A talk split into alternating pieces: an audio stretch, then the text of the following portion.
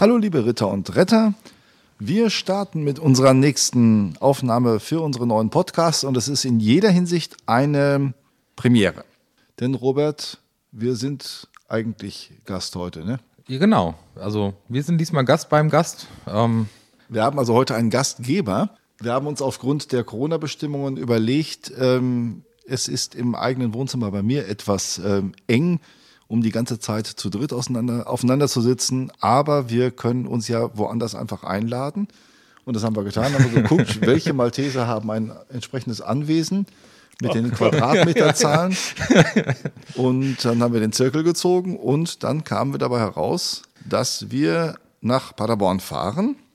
Und das heißt, du musstest nicht hinfahren? Nee, ich musste nur ein paar Straßen weiter. Richtig. Du musstest weit Ich fahren. musste fahren, genau. Und äh, so weit fahren, dass ich noch meinen Laptop zu Hause vergessen habe. Also wir hatten wieder enorme technische Schwierigkeiten und die äh, geneigte Zuhörerschaft weiß immer noch nicht, mit wem sie es zu tun hat heute. Ach, ich darf es dann der Routine halber. Du sollst es auch machen. Ja, genau. Also wir sind zu Gast bei unserem Podcast-Gast, äh, Dr. Gerd Markus. Ähm, seines Zeichens, ja, ich würde schon fast sagen, Malteser der ersten Stunde in Paderborn. Wenn man so ein bisschen auf die Vita schaut, da wollen wir gleich gemeinsam noch mal so ein bisschen das Ganze resümieren und Revue passieren lassen, was einen, einen Menschen ein Leben lang eigentlich dazu bewegt, Malteser zu sein. Denn ja, der Jüngste ist auf jeden Fall nicht mehr. Das ist ja ein toller Einstieg, muss ich sagen. es ist Fangt ja gut mit mir an hier. Richtig. Es ist die erste, das ist die weitere Premiere. Es ist der erste Podcast-Gast, der uns zur Vorbereitung auf diesen Podcast eine, einen Lebenslauf geschickt hat, den wir gefälligst äh, zu lesen und äh, anzuschauen haben. Und das kommt noch dazu, dieser PDF mit dem Lebenslauf kam um 2.22 Uhr in der Nacht bei mir. ja. Die habe ich am nächsten Morgen äh, gelesen und direkt, dir direkt weitergeschickt. Norbert, du siehst also, äh, mit was sich ein Rentner in der Nacht beschäftigt. Äh, ich ja. kann zwar gut schlafen, deswegen schlafe ich morgens länger, aber die Zeiten haben sich eben nur ein bisschen verschoben. Äh, zu dem, was du sagst, zu dem Anwesen, bedenke bitte, dass in diesem Anwesen ganz viele Menschen zu Hause sind, nämlich acht Enkelkinder sind nicht wenig. Und wenn die alle zusammen sind, dann musst du ein Anwesen haben. Darauf, dazu, ja. dazu. Das heißt, ihr habt jetzt, wenn es an Weihnachten geht und die Frage ist, Hotelübernachtungen ja oder nein, ähm, seid ihr dieser Schwierigkeit enthoben, weil ihr eure Familie hier zu Hause unterbringt. Genauso könnt. ist es. Wir haben Matratzen auf dem Boden und wir haben 16 Personen, dann einschließlich zwei Säuglinge. Und das ist äh, Corona-kompatibel alles? Das ist äh, alles äh, getestet. Ich habe die Teste schon da, sodass auch die, die Angst haben, dann befriedet werden. Also da ist die erste Angst, äh, die erste Unruhe kann da schon äh, ja. weg sein. Aus dem Lebenslauf ging hervor, dass du genauso wie ich in diesem Jahr einen runden Geburtstag gefeiert hast. Ja. Und äh, wahrscheinlich genauso wehmütig wie ich äh, auf diese Zahl geguckt hast? Oder? Nein, äh, wir hatten geplant, dass wir Freunde, auch Malteser Freunde einladen und ein kleines Gartenfest machen weil es nun am, im September ist. Aber leider ging das schief. Die Freunde sagten ab, wir sagten ab und schließlich haben wir dann gesagt, jetzt suchen wir uns für alleine etwas. Und da sind meine Frau und ich ins Sauerland gefahren und haben ein sehr schönes Hotel gefunden und haben drei Tage in der Sonne gesessen. Das waren die letzten Sonnentage im Sauerland, die wir genossen haben. Das war dann mein 80. Geburtstag. Ja, ich kann aus meiner Erfahrung sagen, ich bin ja 50 geworden. Ich war auch im Sauerland an dem äh, Tag. Und es waren nicht die letzten Sonnentage im September, die es im Sauerland gab. Ähm, es war auch danach nochmal schön, aber ich äh, weiß, dass die Paderborner das anders empfinden, weil es dann im Sauerland immer direkt zu kalt. Äh, du willst sagen, dass das Sauerland immer die Sonne scheint, ne? Nee, das nicht.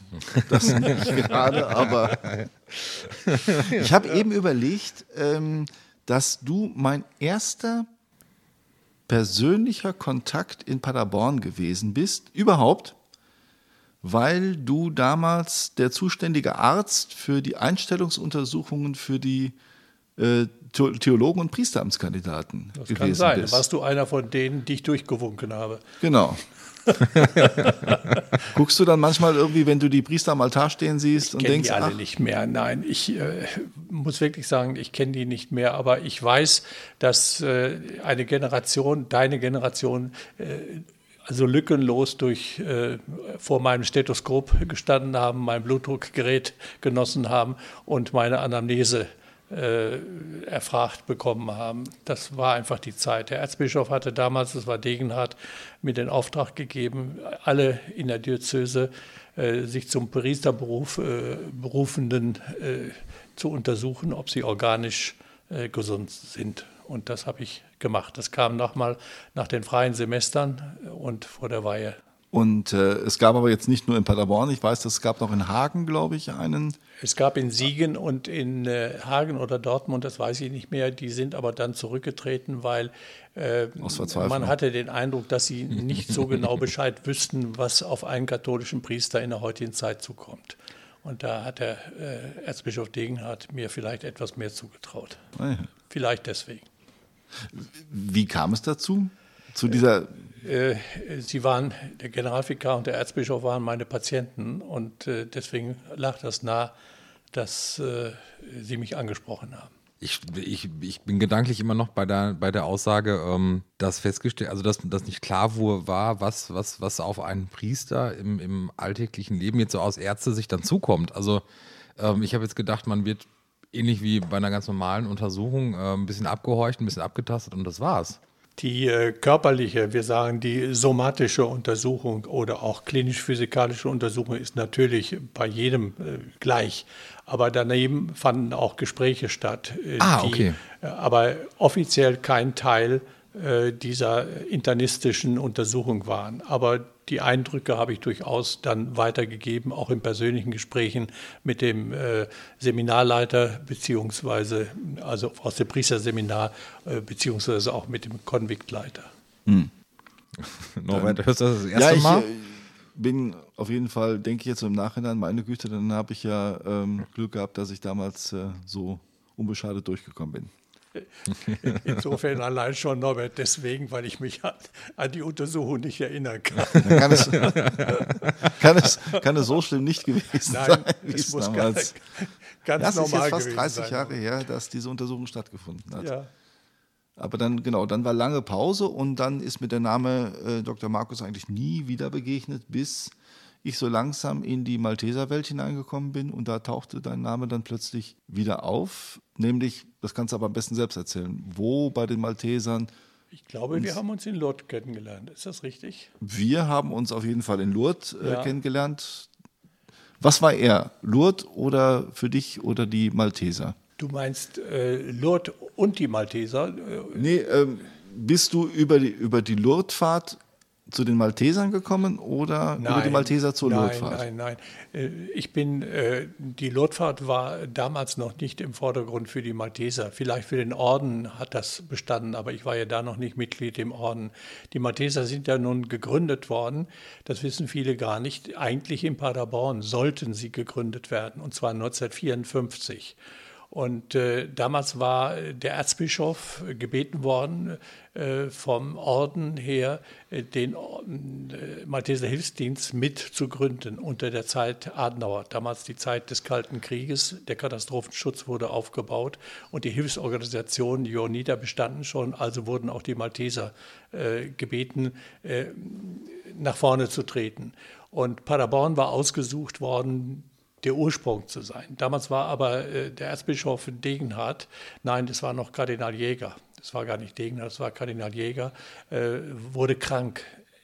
Es war eine ganz einfach erkra akute Erkrankung. Und dann war Münster die Diözese, wo also der Malteser Hilfsdienst 1954 gegründet wurde. Und ich habe zum ersten Mal, ich war damals noch Pfadfinder, ähm, habe ich Kontakt bekommen über einen Erste-Hilfe-Kurs, den damals Kolping im Namen der Malteser in Paderborn abhielt. Wir waren Schüler und das hat mich so fasziniert, dass äh, das Knotenknüpfen und die Fahrten der, äh, der Georgs Pfadfinder nicht mehr für mich im Vordergrund standen und ich dann eben dorthin gegangen bin, wo ich das Gefühl hatte, du kannst mehr ausrichten, du kannst mehr, heute sagt man hands-on machen. Und dann bin ich bei den Maltesern gelandet und habe dort 1955 nicht den ersten äh, Erste-Hilfe-Kurses gemacht, der war allein für Kolping damals in Paderborn, sondern den zweiten und aber den ersten Sanitätskurses, auch über Ausbilder von Kolping. Damals gab es Ärzte.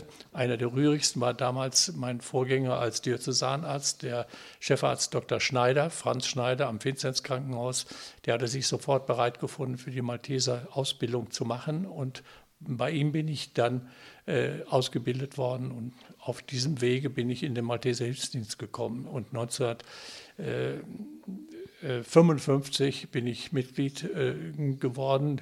Köln hat das damals noch nicht so richtig gemacht. Dann bin ich aber eingetragen erst im Februar 1956. Das war so die erste Zeit. Also Malteser der erst, fast der ersten Stunde, kann der man, zweiten Stunde. Kann man so sagen. Also von denen, die damals da waren, ich kenne keinen, der noch lebt, beziehungsweise sich noch Malteser nennt. Alle die Alten sind äh, weniger alt als ich. Manchmal macht mich das traurig, manchmal bin ich da ganz stolz drauf. Man braucht einen immer besseren Rückspiegel, glaube ich. Ja, oder? ja so kann es sein. Ja, so ist das. Bist du denn über die Malteser zur äh, Medizin gekommen oder? Ja, äh, fahren wir fort. Dann 1956 gab es den ersten Katholikentag in Köln, wo wir unseren ersten großen Einsatz hatten. Damals äh, gab es einen ehemaligen Offizier, der Herr Georg von Tuschinski. Äh, der nahm das Ganze relativ äh, militärisch und hat uns Jungen aber gut geführt. Und dort hatten wir den ersten Einsatz und ich habe zum ersten Mal in meinem Leben äh, 52 Stunden ununterbrochen Jugendschutz gab es in dem Sinne anscheinend noch nicht Dienst gemacht, sodass ich dann, als ich wiederkam nach Paderborn, nach diesem Einsatz des Katholikentages, da bin ich kaum zu erwecken gewesen. Ich war immerhin erst 16 Jahre alt, darf man nicht vergessen. Und äh, die Arbeit bei den Maltesern, Sanitätskurs, Einsätze, war dann schließlich der entscheidende Punkt, äh, doch zu sagen, ich äh, werde Arzt. Da gab es für mich überhaupt keinen Zweifel mehr, obwohl ich früher mit Jura und Germanistik geliebäugelt hatte. Hat man diese Karriere öfters? Äh, ich habe die von meinem Sohn, der das zwar ablehnt, äh, dass er durch mich zum Arzt geworden ist, aber ich bin ganz sicher, dass zumindest der letzte Anstoß äh, gekommen ist, weil er auch bei den Maltesern war und weil er in Würzburg eine gute Zivildienststelle gefunden hat, wo er auch im Namen der Malteser unterwegs war. Und er ist jetzt begeisterter Malteserarzt. Ach so, ist, ist ja auch Malteserarzt. Er ist ah, ja. Malteserarzt, ist leitender Notarzt mit dem Hubschrauber äh, in Würzburg unterwegs. Ähm, dein Name ist schon mal äh, vorher gefallen, nämlich im Zusammenhang mit Marina. Mhm, genau. Mehrfach schon. Also äh, da war, ja, war, wurde mir auch nochmal so klar, was Malteser sein für die Zukunft, also jetzt so in jungen Jahren auch schon perspektivgebend so mit sich bringt. Wenn man die passenden Personen äh, trifft, ne? Genau. Also quasi in die richtige Richtung geschubst wird. Also Marina hatte so mehrere Namen erwähnt, Dr. Katke, äh, Dr. Mündelein und eben deinen Namen. Und äh, offensichtlich hat das ihr den, den äh, Drive gegeben, zu sagen, ich mache bei den Maltesern.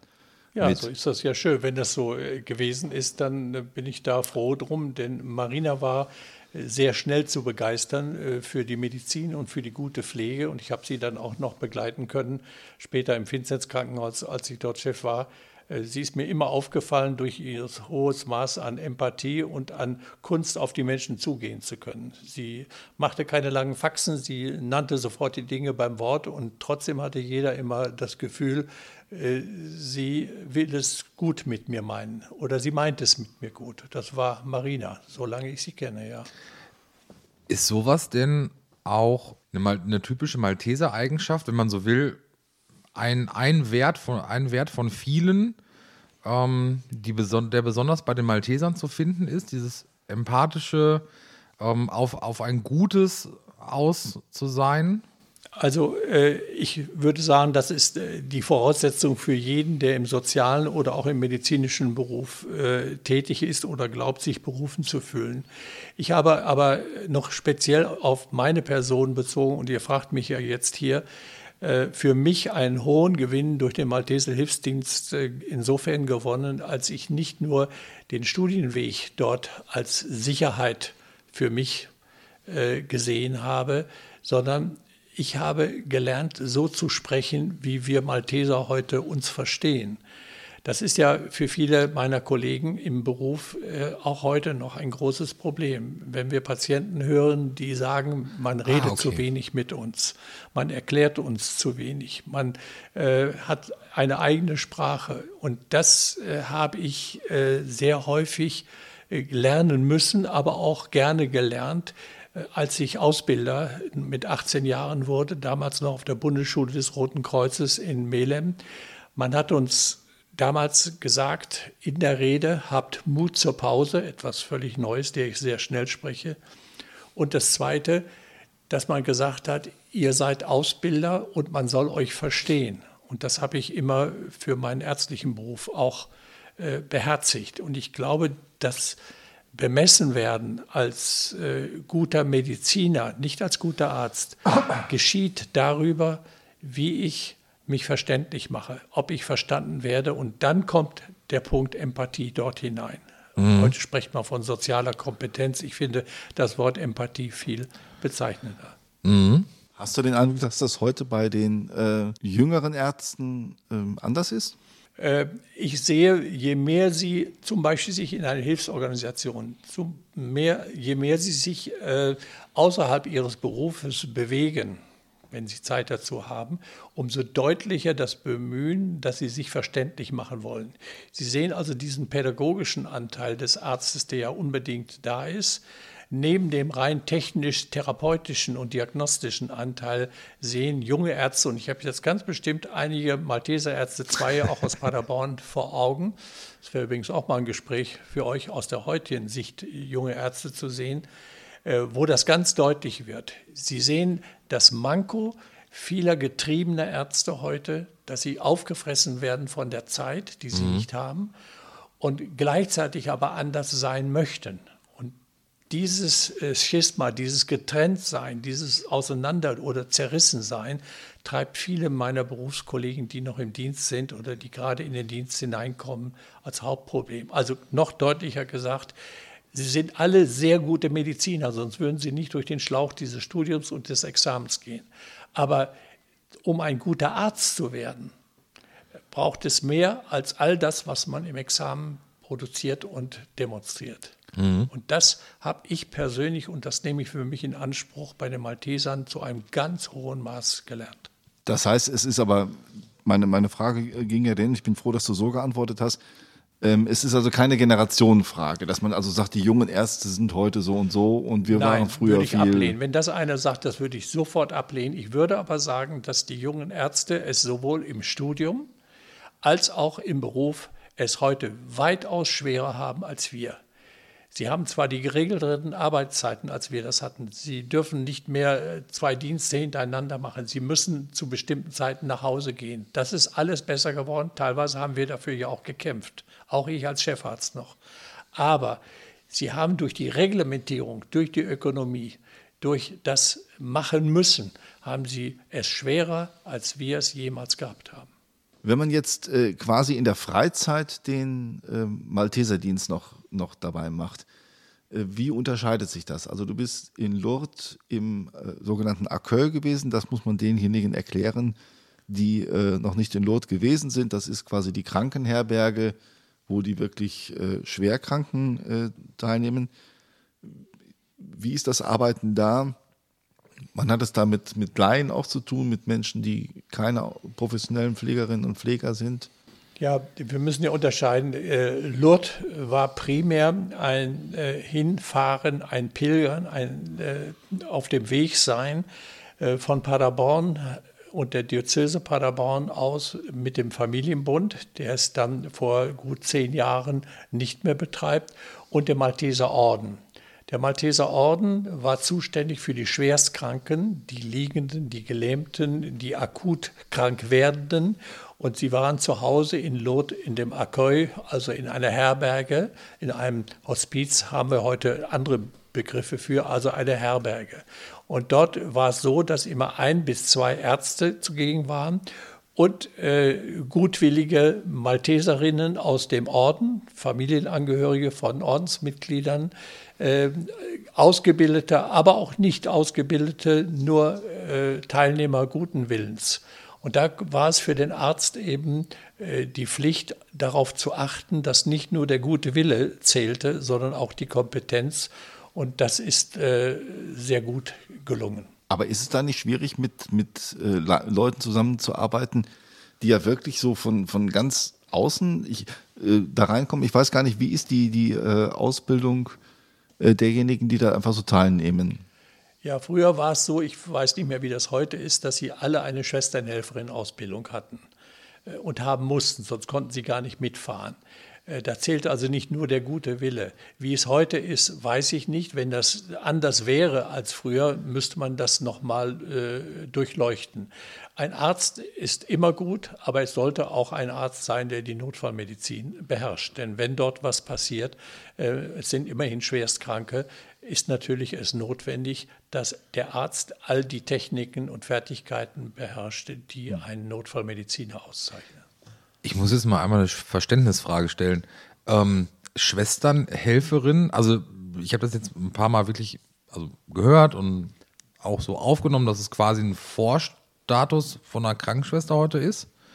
Ähm, so eine Vorausbildung, aber konkret vielleicht mal kurz zusammengefasst? Ja, wir hatten ja damals gegründet, äh, wie gesagt, zum Katastrophenschutz unter Adenauer gab es diese Ausbildung zur Schwesternhelferin. Das waren mhm. äh, kurz äh, gefasste Ausbildung. Frau Dr. Mündelein hat sich da sehr große Verdienste erworben und auch später äh, Dr. Götte, mein Kollege im Finstens Krankenhaus.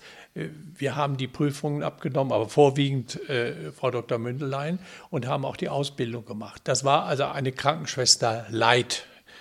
An mehreren Wochen, okay. an mehreren äh, Wochenenden lernten sie die Grundtechniken der Pflege, und da sind noch einige Ältere heute da, die diese Ausbildung beherrschen und darin gut sind, wenn sie sie kontinuierlich ausgeübt haben. Aber mhm. das müsste überprüft werden. Mhm, okay, verstehe. Gut, im Zweifelsfalle wird es heute wahrscheinlich eher ein Mehr an, an Voraussetzungen geben als ein, ja. ein weniger. Ja. Bekommt man als Arzt im Accueil in Lourdes vielleicht so ein bisschen mehr äh, davon mit, weswegen man eigentlich Arzt geworden ist, weil du hast eben gesagt, so in der Maschinerie des Krankenhauses bleibt die Empathie oft auf der Strecke. Die Zeit ist zu äh, knapp, sich jedem wirklich zu widmen. Also, dass man einfach mehr Zeit für das Menschliche hat und sagt, so möchte ich eigentlich arbeiten. Ja, so ist das. Das geht aber schon auf der Zugfahrt los, die ja nun in Zukunft wahrscheinlich nicht mehr in dieser Weise laufen wird. Nicht nur Corona-bedingt. Die Franzosen haben es nicht mehr so gerne, dass wir mit dem Lazarettzug kommen. Also zumindest gibt es dort große Schwierigkeiten. Aber äh, das ist so. Wir haben jede Gelegenheit schon auf der Fahrt wahrgenommen, im Latz, so nannten wir diesen Lazarettwagen, äh, mit den Kranken zu sprechen. Äh, und auf der, bei dem Wiedersehen mit diesen Kranken, das findet regelmäßig statt nach so einer Lourdes-Pilgerfahrt, kommt immer wieder heraus, dass sie sagen, selbst in den Heimen, wo wir vielleicht gut untergebracht sind, haben wir nicht diese Zeit mit dem Arzt gehabt oder auch mit der Schwester oder mit jemandem, der sich mir zuwendet, der mir zugeteilt ist, wie wir es in Lot erfahren haben. Und das ist auch für mich als Arzt immer das besondere Erlebnis gewesen, dass man dort einer der vielen Helfer zufällig halt mit ärztlicher Kompetenz äh, gewesen ist. Und in meiner Situation noch als Ordensmitglied äh, ich mich ja auch besonders aufgerufen gefühlt habe, für die Kranken und Leidenden da zu sein. Sind das Begegnungen, die über Lourdes hinaus dann, dann noch Bekanntschaften oder, oder Freundschaften auch ja, sein können oder noch sind? Genauso ist es. Wir haben dafür ja diese Wiedersehenstreffen nach den Lot-Pilgerfahrten organisiert, mhm. die sehr dankbar angenommen wurden. Ich bin nun seit einigen Jahren äh, nicht mehr dabei, äh, vielleicht demnächst mal wieder, aber jetzt nicht mehr, weil die Jüngeren dran sollen. Aber genauso ist es. Ich bin zum Beispiel ganz sicher, dass mein Sohn den Weg zur Medizin nicht nur über die Malteser, sondern über die erste Lourdes-Pilgerfahrt gefunden hat. Er war damals auch viel zu früh, eigentlich 15 Jahre alt und hatte einen äh, Schwerstkranken zu betreuen, mit dem er über Jahre befreundet gewesen ist. Dieser Mann war fast blind, er hatte nur noch die Möglichkeit, wie durch ein Schlüsselloch zu sehen. Er war völlig gelähmt und äh, Christian hat sich seiner angenommen, was ihn aber nach der Lourdes-Pilgerfahrt auch ziemlich aufgezehrt hat. Er war immerhin noch Schüler damals. Mhm, okay. Hast du diesen leicht, dieses leichte Hoffnungsklingeln auch im Ohr gehabt, ähm, als Gerd gerade gesagt hat, äh, im Moment fährt er nicht mit, aber vielleicht später nochmal. Es war vor, vor zwei Jahren, glaube ich, äh, dass du gesagt hast, so jetzt ist endgültig Schluss mit, äh, mit Lourdes Naja. und äh, hat so ein bisschen so das Howard Carpendale-Syndrom. ähm, und es, aber ich weiß, dass damals alle wirklich sehr Ach, traurig Norbert. waren, weil du durch deine Art natürlich auch ähm, ja, sehr zur Atmosphäre dieser, dieser Fahrt äh, Ja, beiträgst. Ja, ja. Äh, sobald wir Frankreichs Grenzen überschritten haben, hatte ich dann manchmal auch, manche Theologen haben das genossen, doch eine kleine Kiste unter meiner Bank und da war guter französischer Rotwein drin. Auch das gehört zum Pilgern. Das stimmt. Ja, das stimmt, würdest du auch sagen. Ne? Auf jeden Fall, auf das jeden wäre Fall. aber nicht der Hauptgrund, warum ich gerne nochmal mitfahren würde. Nein, ich würde deswegen gerne nochmal mitfahren, weil meine Frau mir auch im Nacken sitzt. Äh, Die, als ich vielleicht das, warte, lass überlegen, 19 Mal in Lot war oder nee, noch weniger, 15 oder 16, ich weiß es nicht mehr. Dann sagte sie, sag mal, du hast gesagt, du wolltest nicht mehr nach Lourdes fahren. Äh, mich hast du noch gar nicht gefragt, ob ich mal mit wollte. Ich sage, das ist aber nicht wahr. Du konntest nicht und du wolltest auch nicht. Nein, ich wär, bin nie gefragt worden, hat sie gesagt. Also musste ich noch mal mit ihr mitfahren und dann wurden es dann noch mal zehnmal. also insofern äh, würde ich das nächste Mal mitfahren, aber wieder nur mit meiner Frau und vielleicht mit dem einen oder anderen Enkel. Lourdes macht einfach süchtig, das ist so. Das weiß aber jeder, äh, der da war, Norbert. Das Ja, auf jeden Fall. auch. Hier sitzen drei Lourdes-Fahrer und äh, jeder kann das bestätigen. Wie schwer es uns auch fällt, äh, dass es wieder keine Wallfahrt geben wird. Und äh, wir haben ja gestern in anderer Runde noch zusammengesessen online. Wir arbeiten an möglichst passenden Alternativen. Ja, also Lourdes äh, greift jeden irgendwie dann nochmal wieder mit an und jeder, der es ja macht, macht es neben den normalen Aufgaben, äh, die man bei den Maltesern hat, äh, kommt Lourdes immer nochmal wieder on top. Es gibt keinen, der, glaube ich, nur Lourdes macht, sondern alle machen das nochmal zusätzlich, weil es einfach für jeden Ja. eine tolle Erfahrung Man ist. muss es erfahren. Man muss hinfahren und es nützt nichts, wenn man als Tourist dort ist und äh, da in den Heiligen Bezirk geht, so heißt dieser Bereich um die Grotte herum. Äh, man muss in der Gemeinschaft es erfahren. Alleine bringt gar nichts. Dann ist das so, wie wenn wir zum Drachenfels gehen und die Andenkenläden nur sehen. Es ist anders. Wir müssen in der Gruppe dort sein, in der Gemeinschaft dort sein und das schaffen die Malteser. Und darum ist es für mich immer ein Erlebnis gewesen. Und ich muss sagen, mich haben die Vincentinerinnen, wo ich ja nun angestellt war, immer gehen lassen. Teilweise haben wir auch eine immer mitgenommen. Äh, Das war äh, so das kleine Geschäft, was wir gemacht haben. Ich durfte als Chef dann frei haben für die Zeit Lot und dafür ging aber eine Ordensschwester mit den Maltesern mit. Und das war richtig so. Die musstest du aber nicht in Schlepptau nehmen oder Nein, so die drauf war aufpassen. im, im Lazarettwagen, war die immer. Ach so. Ich dachte, jetzt kommt noch irgendwie der, das Tauschgeschäft, äh, dass quasi der Zwang da war, losgeschickt zu werden, weil es gerade Lourdes ist und nicht die irgendeinen haben sich gedrängelt, die wollten alle gerne mit. Und Ach so, okay. Sehr gute Schwestern, auch manche äh, mehrmals gehabt. Und das war für die auch immer ein großes Erlebnis. Ähm, hört man eigentlich auf, Arzt zu sein, wenn man in Rente geht?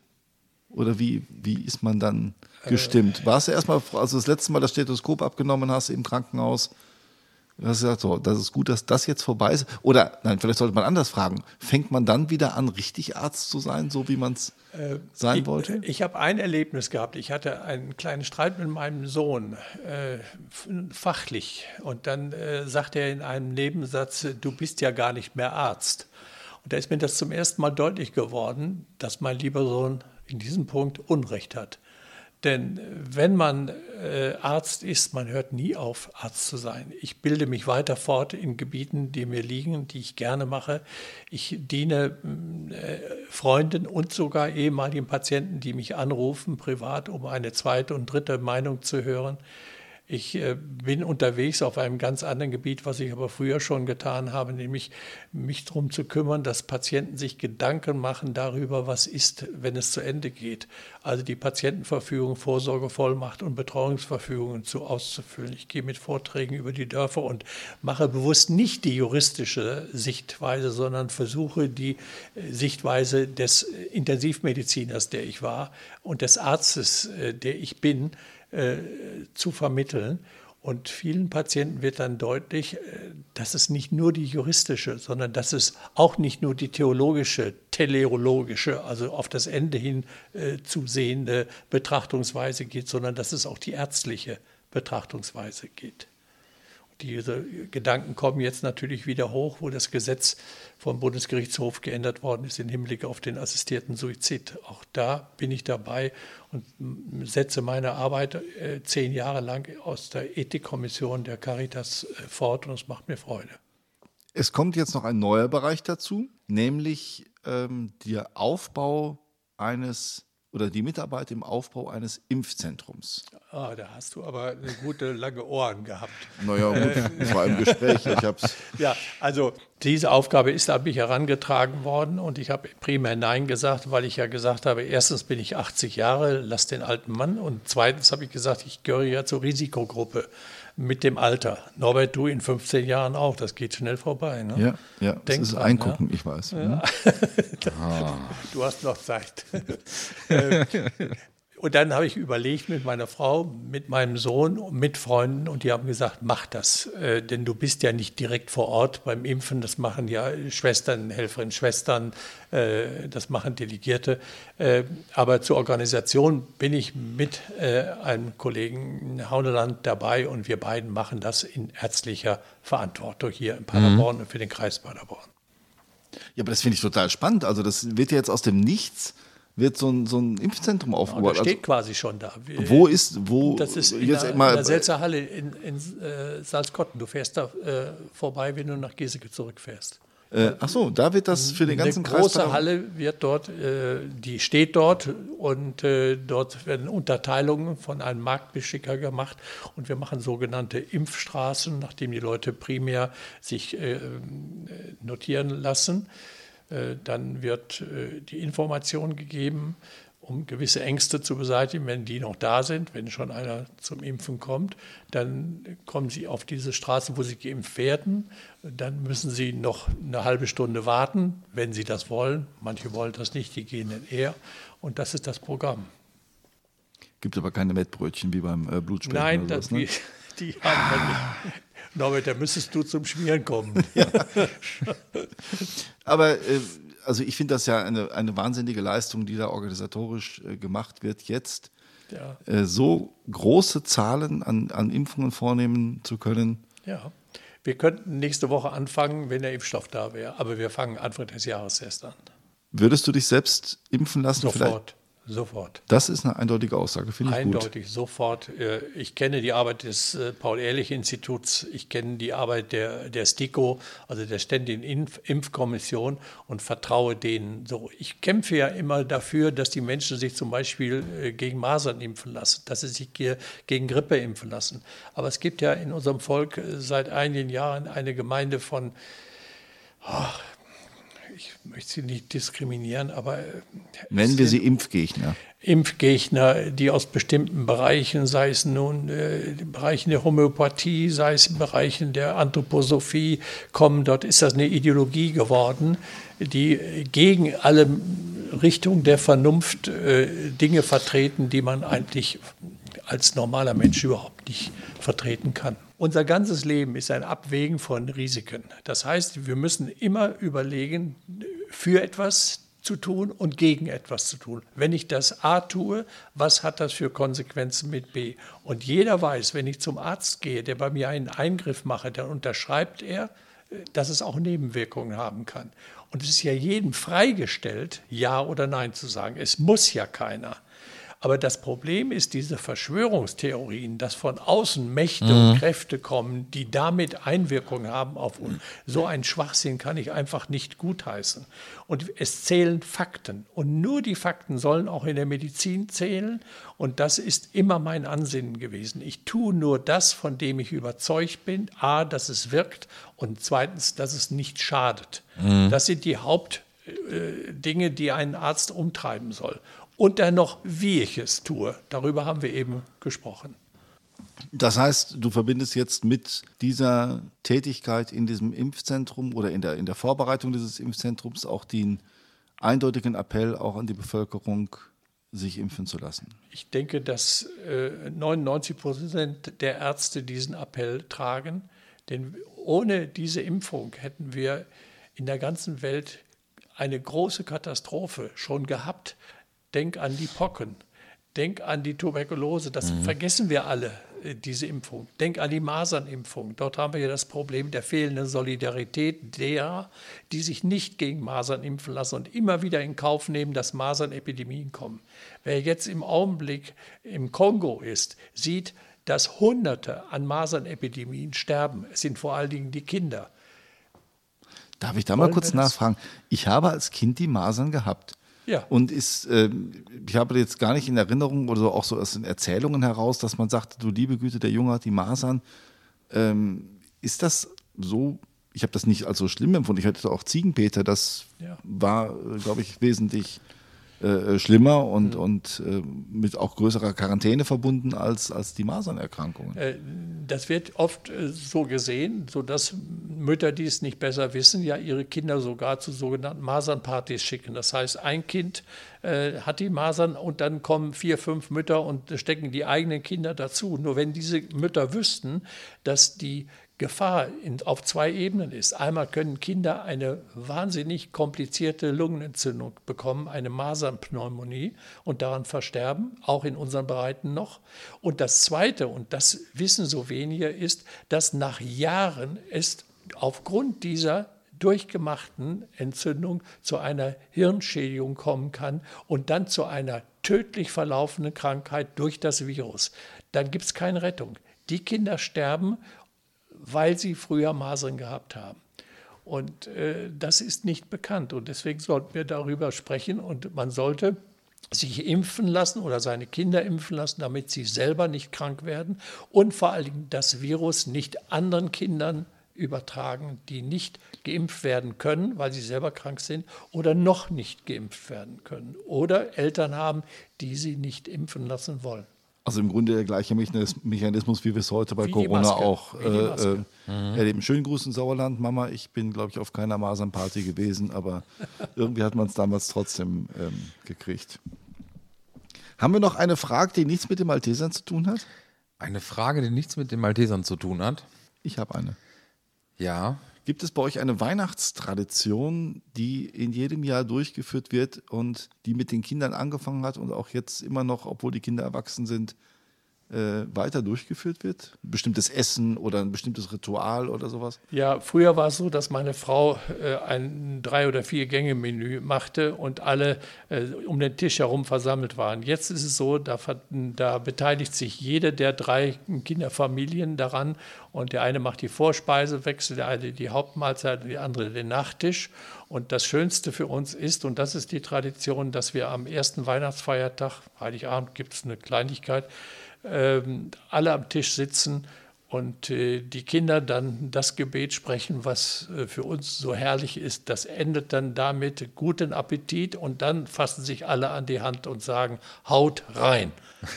und das ist so schön und dann fühlen wir uns als Familie wirklich angekommen und zu Hause am ersten Weihnachtsfeiertag.